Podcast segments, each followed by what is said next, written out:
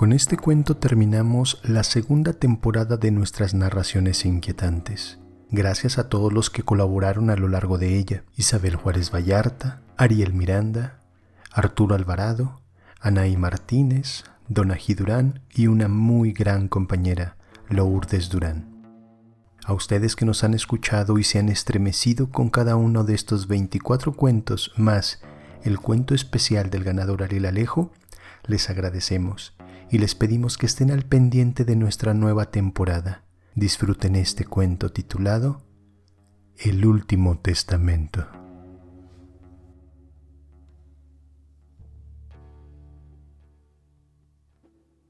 El siguiente podcast es una producción de Para No Dormir.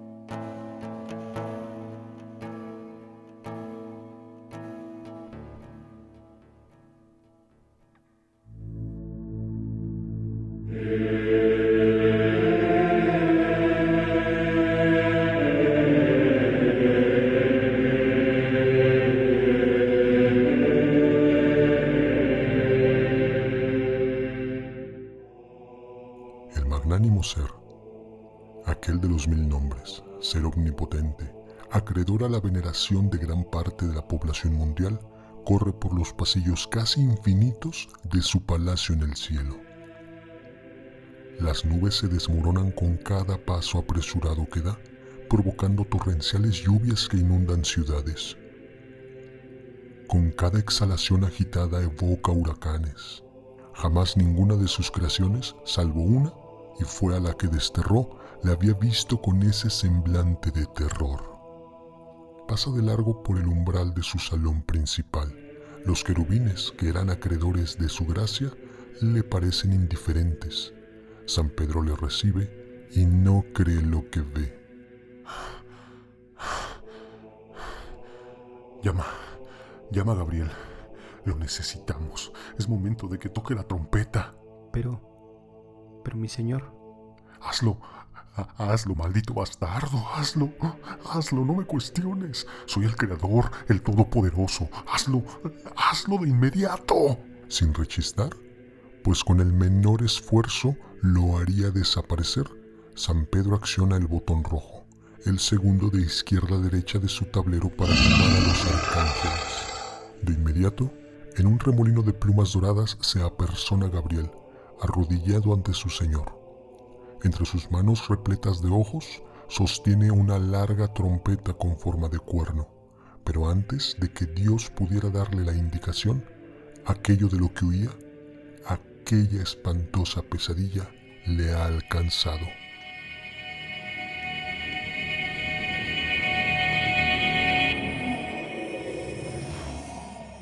Una silueta negra, repleta de una bruma inmensa e impenetrable, su sombra proyecta una ornamenta de pesadillas. Exhala azufre. Como si de un par de alas membranosas se trataran, extiende una capa.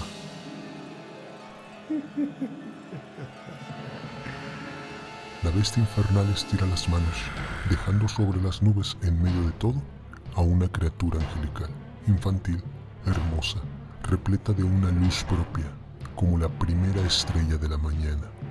Acto seguido, la bestia con cornamenta desaparece entre el mismo humo que la envolvía.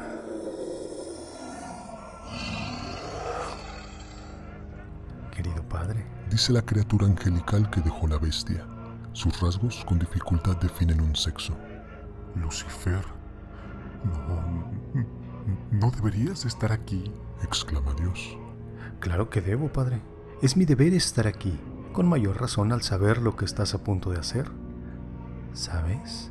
Hace unos instantes que estuviste en mi morada, perdón, en la morada que me construiste y a donde me exiliaste, me di cuenta de una cosa. No dejaré que te deshagas de todo tan fácil como crees. Insolente, exclama Gabriel molesto. Nadie se opone a la palabra de nuestro Creador, salvo aquel al que él mismo le dio el poder de contradecirle. ¿Cierto, Padre? Sin importar los milenios de existencia del arcángel, Lucifer le arrebata de las manos su trompeta. Basta con blandirla una vez para destrozar la cabeza del egocéntrico Gabriel, que se presumía como el portavoz de Dios, la criatura con el poder de hacer estallar los relámpagos con el rugido de un león.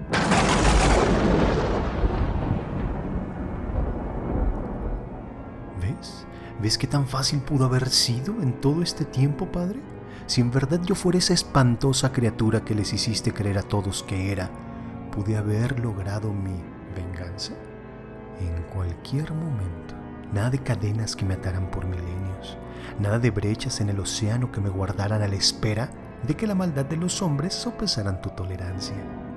Era tan fácil como usar mis manos para acabar con tu séquito de preciosas criaturas aladas por cierto. De nada servirá llamar a los otros. Me los encontré de camino acá y... ¿Tuvieron el mismo destino que Gabriel? El rostro de Dios se aprecia desfigurado a consecuencia del horror. ¿Sabes, Padre? A lo largo de estos milenios no entendía cuál era mi lugar y el papel que debía desempeñar. Respeté tu decisión. Te amé como ningún otro ser que hayas ordenado. Por eso fui obediente. No eres perfecto, como quieres hacerle creer a toda tu creación. No lo eres, jamás lo has sido. Y por eso te amé tanto, por tu imperfección, cómo debías mantener intachable tu bondad, o lo que aparentabas de ella, y tu magnificencia, claro. Tú me diste el trabajo más difícil, culparme de todos tus errores, de toda tu maldad, de todos tus caprichos, obligando a que la humanidad y tu ejército de ángeles me odiaran por ello. Y bien, sabes que lo acepté y seguí obedeciendo por milenios en el destierro, viéndote enaltecerte, amándote cada vez más al saber qué tan magnánimo eras, qué tan poderoso, completamente lejos de toda tu inmundicia. ¿Que para eso? ¿Para eso me creaste? movido por la enorme necesidad de complacerte cada vez más, subía con los humanos, para intentar entender de qué se trataba el trabajo que debía desempeñar, pero me di cuenta que en realidad yo ya no podía hacer nada más. Por sí solos se dañan, se destruyen, buscan la manera de cometer cuantos más errores pueden. Y cuando se ven en problemas, siempre para salir del lío culpan a alguien más por ello, justo, justo como tú. Fue entonces que le comencé a tomar más aprecio a la humanidad, a tu creación divina, debido al enorme parecido que tenían contigo. Viví cien vidas entre ellos, siempre preocupado de que pudieras darte cuenta que me había salido del sitio al que me habías exiliado, pero al parecer no te importó. Mientras siguieras teniendo a alguien a quien culpar de tus errores y van a gloriarte por los aciertos, no tenías razón de mirar a otros lados pero pasaste algo por alto. El tiempo me fortaleció.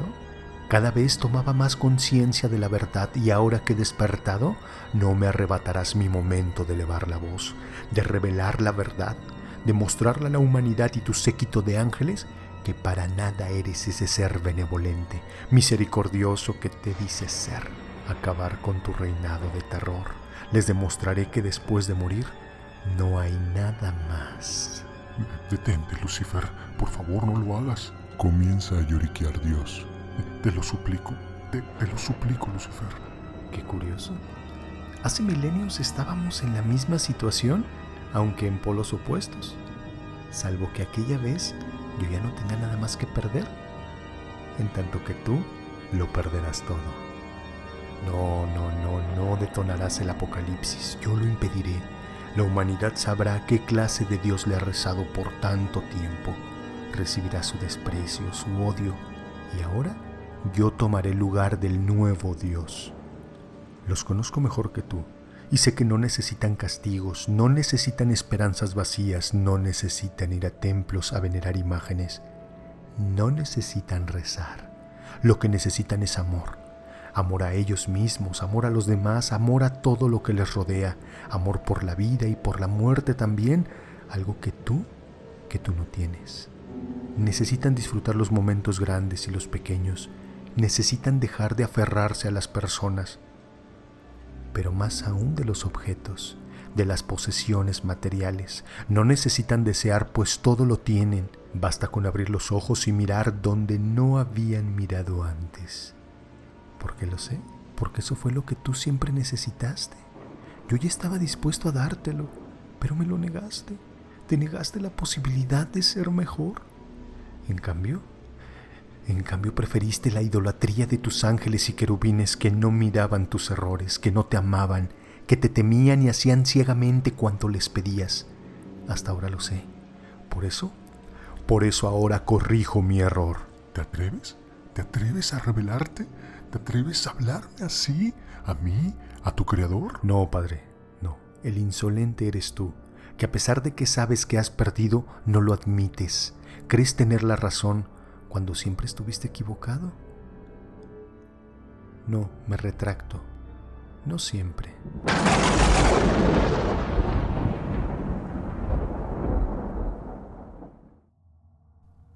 En el día que se celebra la conmemoración mundial de la llegada del Hijo de Dios en carne, y a quien envió equivocadamente para entregárselo a la humanidad, todos los televisores, monitores y pantallas, teléfonos móviles se encienden. Y en estas aparece un rostro hermoso, uno que causa ternura y mucha confianza.